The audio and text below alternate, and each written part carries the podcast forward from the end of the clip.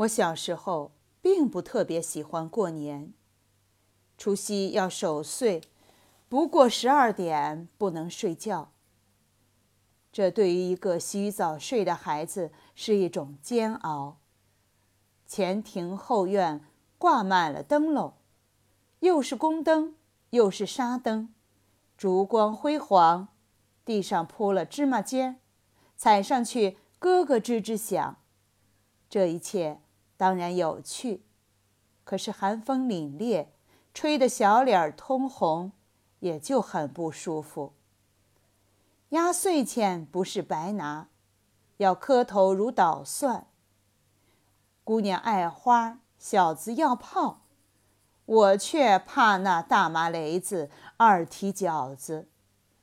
别人放鞭炮，我躲在屋里捂着耳朵。每人分一包杂瓣儿，哼，看那桃脯蜜枣沾上的一层灰尘，怎好往嘴里送？年夜饭照例是特别丰盛的。大年初几不动刀，大家歇工，所以年菜事实上即是大锅菜。大锅的炖肉，加上粉丝是一味，加上蘑菇又是一味；大锅的炖鸡，加上冬笋是一味，加上番薯又是一味。都放在特大号的锅、罐子、盆子里，此后随取随吃。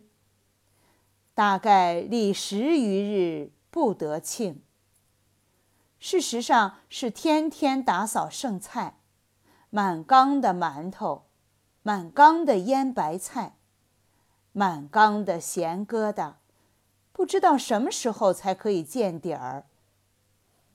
芥末墩儿、素面筋、十香菜比较的受欢迎。除夕夜一到子时，煮饽饽端上来了。